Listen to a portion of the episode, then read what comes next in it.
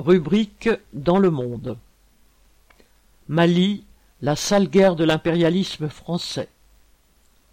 Macron a annoncé dans la nuit du 15 au 16 septembre par Twitter la mort de Abu Walid al-Sahraoui, fondateur et leader du groupe djihadiste État islamique au Grand Sahara, EIGS, qui agit dans la zone dite des trois frontières, entre guillemets, aux confins du Mali, du Niger et du Burkina Faso.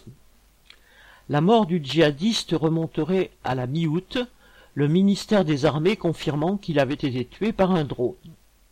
Se réservant la primeur de l'information, Macron a cherché à se prévaloir d'un succès pour faire oublier un contexte moins glorieux pour son gouvernement. En effet, depuis plusieurs semaines, la junte au pouvoir à Bamako négocie l'arrivée au Mali de mercenaires russes de la société Wagner.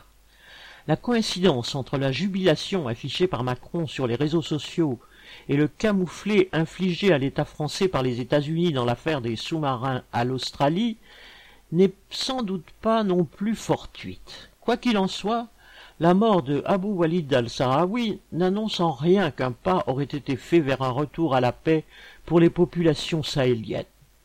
Certes, Macron a annoncé la fin de l'opération Barkhane en 2022 et le retrait d'une grande partie des troupes françaises, mais les soldats des forces spéciales resteraient dans cette région et les opérations aériennes se poursuivraient avec notamment l'utilisation de drones, comme dans l'opération ayant entraîné la mort du chef djihadiste.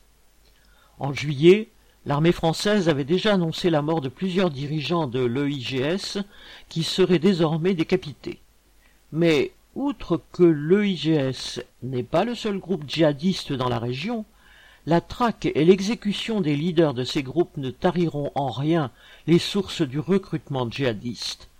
L'issue de l'intervention américaine en Afghanistan vient de démontrer l'impasse à laquelle conduit la prétendue guerre au terrorisme. C'est pourtant cette légende que Macron continue d'entretenir pour justifier le maintien et l'action des troupes françaises au Sahel et les faire accepter, voire applaudir, en France.